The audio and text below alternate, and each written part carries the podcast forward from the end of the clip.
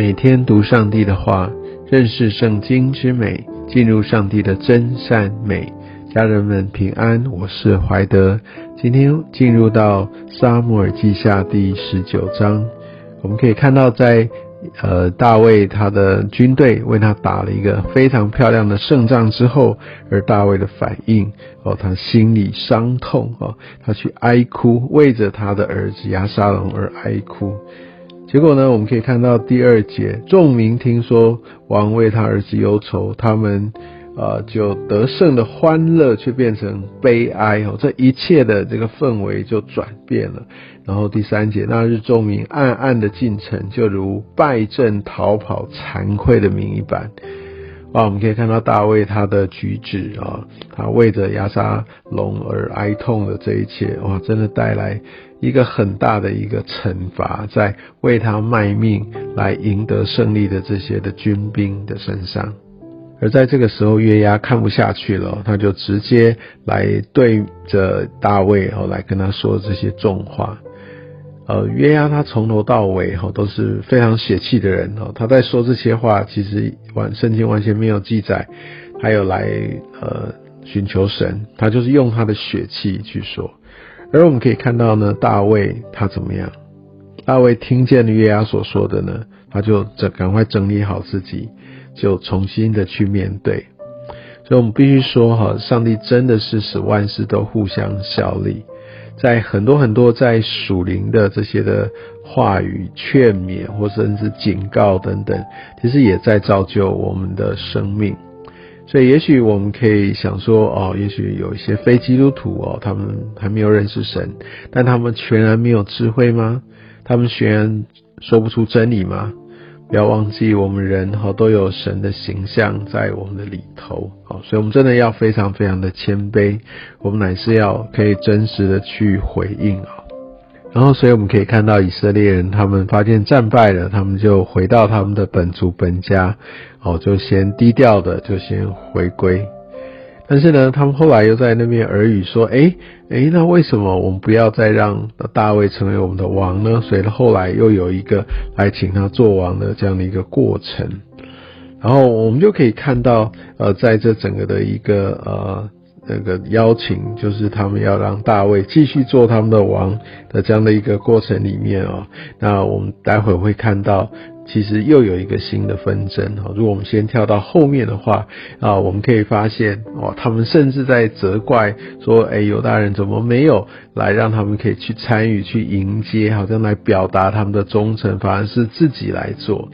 说这群以色列人，他们先背叛了大卫，他们去拥护了这个亚沙龙。然后呢，看到哇，亚沙龙战败了，大卫他重重登王位，他怎么样？再马上转头，好像要来跟他效忠一样。哇，这样的一个墙头草的概念哈，真的是给我们呃很多的感叹，不是吗？而我们可以发现，大卫在这样的一个经历当中得胜了。而他也在苦难当中，他学习谦卑，所以呢，当他再遇到那个当时他在逃出去的时候，不断的咒诅他的那一位世美，大卫决定放过他，因为他相信上帝透过呃世美的口在提醒他，在责备他，所以他真的心是需要来向神悔改。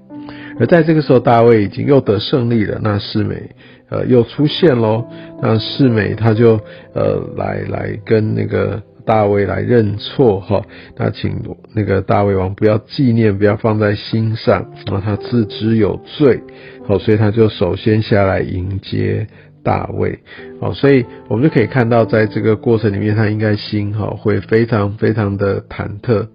但是他也非常的有有行动，哦，他是算是第一批的哈这样来迎接大卫的人。而在这样的一个大家都在聚集的场合里面，那他这样的来书城，那即使是像呃约押这些的将领哈，要跟大卫说，哎，这不可以原谅他。你看他当时他是这样对你的，他现在又这样墙头草哦，那千万不要相信。但是大卫决定还是放过他。但你说大卫有没有真正饶恕他？我想很可能并没有真正饶恕他，因为大卫他在。呃，之后他要死去，要所罗门来接替他的王位的时候，他有特别跟所罗门说哈，要所罗门来处理。那因为他已经立过誓了，所以不会在他任内来做。但是我们可以看到大卫对呃对他真的是没有一个真正的饶恕哈，所以我们要非常非常的谨慎。好，那在在这样的一一些的运作当中呢，哈，我们可以我们可以看见。其实大卫哦，他应该也没有来赦免，就像二十二节哈，他反而是跟这个他的将领说：“我与你们有什么关涉？好，是你们今日与我反对啊。”意思就是说，就现在不要处理啊这样的一个死刑或或者有一些的呃后果上面的事情，他要好好的就先把国家哈先把它重新建立起来。那但是呃。我想这不是他全部的一一件一个故事哦。当然，我想后面我们可以发现，所罗门后来就在大卫的吩咐之下，就也结束了世美的生命哦。所以我们可以看到，在这些纠结哦这些的呃一个纷争当中，哇，大卫真的就因为当时的一开始的罪，哇，现在他的整个治国啊所在的处境，真是充满了纷争。那后面呢，他遇到了这个米菲波设来。呃，来迎接他。其实米菲波设在我们呃昨天的经文当中看到，呃，他的那个仆人哈喜巴，他就在大卫他在逃亡的时候就准备了一些的食物，好来分给大卫。我想在。呃，之前我们就说这可能是洗巴的一个政治的意图哈，或者他也真的是看好大卫，所以他就用这些少少的这些的礼物来来献殷勤哈，乃至于大卫一时不察，或者他真的就在很呃需要的时候有看到有人这样的供应哦，他就心存感激，就把原本是米菲波设的产业通通都给了洗巴。把他没有先去查证哈，没有先去寻求，就很仓促的做这样的一个决定哦。所以讲这个是很呃值得我们要要来提防的，我们不要落入像这样的一个草率的一个决策当中。而我们可以看到哈，在这个时候呢，呃，米菲波设他的真实，其实他就是在为大卫举哀，他非常非常的来担心。但呃，我们可以看到。那个大卫其实是用一个和稀泥的方式想要处理啊，因为这根本就嗯敌清之后不应该归喜巴的，但是他就说对分啊，不想要可能引起太大的纷争，所以有些时候主管哦可能会很相怨，但这绝对不是一个最好的一个处理方式，想要面面俱到，让大家其实都可以很开心，觉得公平，我想这是太不容易的事情哦。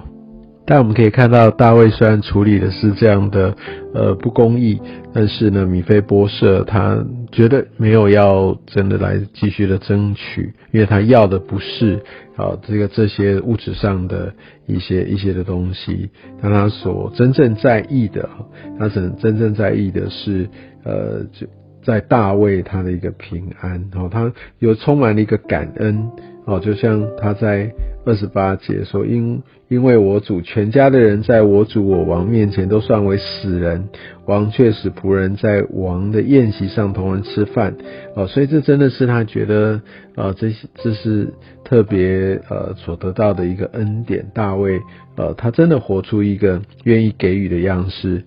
但是喜喜巴呢，呃，他在这件事情上面也欺哄了，所以呃。这个米菲波设应该是有足够的这些的诱因也好，或者他有足够的愤恨，哦或或觉得不服气，哦来追索，但是他都没有。我们这里可以看到一个谦卑的一个样式，哦，这真的是非常非常的美。